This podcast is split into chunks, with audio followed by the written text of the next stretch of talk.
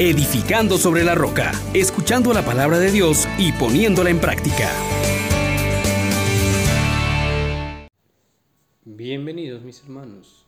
Dios que cambia la suerte del pecador y restaura su pueblo y renueva su alianza esté con cada uno de ustedes.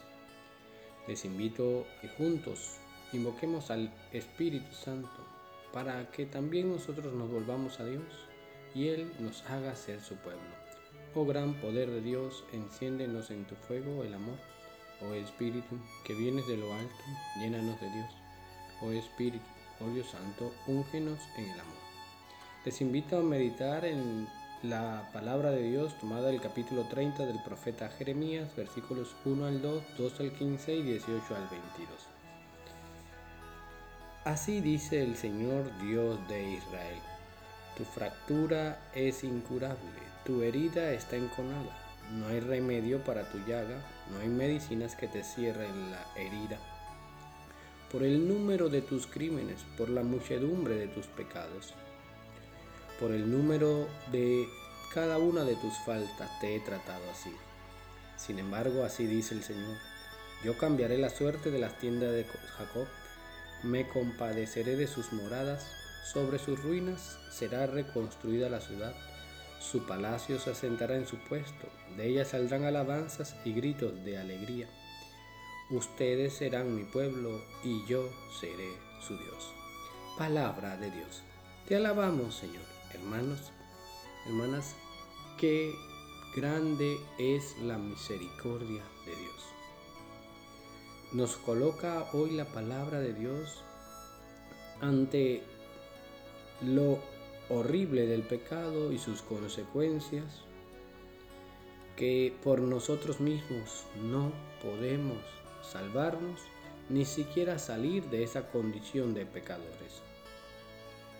Y ante eso, Dios nos dice, estás experimentando las consecuencias de tus actos todo lo que el pecado trae, dolor, sufrimiento, muerte, pues no es querido por Dios. Sin embargo, Dios no se queda de brazos cruzados. Ante la realidad inminente del pecado que destruye al hombre, Dios dice, yo cambiaré las suertes de las tiendas de Jacob me compadeceré de sus moradas. Sobre sus ruinas será reconstruida la ciudad.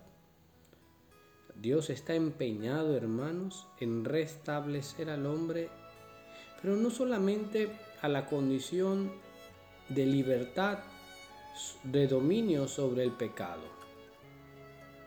sino que Dios te impulsa ahora a una realidad nueva salir del pecado para proclamar las alabanzas y gritar de alegría, para que te puedas multiplicar, para que no haya entre nosotros odio ni rencor, y establecernos en su presencia, defendernos de nuestros opresores, y nos promete al Salvador. Qué hermoso.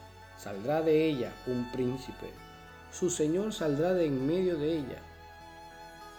Y por medio de Él podremos acercarnos nuevamente a Dios. Sin este príncipe, sin este mediador, no podremos acercarnos a Dios.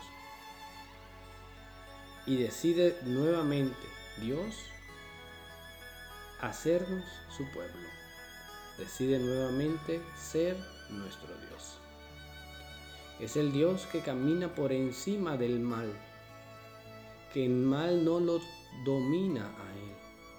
Quien se acoge a Él es dichoso. Hermanos, hoy nuevamente nos presenta Dios esta opción. Ahora depende de ti si quieres reconocer tu condición de pecador, volverte hacia Dios y clamar como Pedro, Señor, sálvame que me hundo, que me estoy muriendo, que estoy sin vida. Y el Señor no va a tardar en extender su mano, en asirte, cogerte con fuerza y hacerte cercano a Él, atraerte hacia su pecho, abrazarte. Hoy nuevamente, Dios nuestro, elevamos nuestra oración y con tres cosas queremos presentarnos delante de ti. Con un corazón contrito y humillado, reconociendo, Señor, pequé, la embarré, me alejé de ti. Señor, estoy muriendo. Señor, sálvame. Que Dios misericordioso nos salve y que su gracia permanezca con nosotros. Bendiciones para todos ustedes. Les exhortamos, hermanos, por la misericordia de Dios, que pongan por obra la palabra y no se contenten solo con oírla.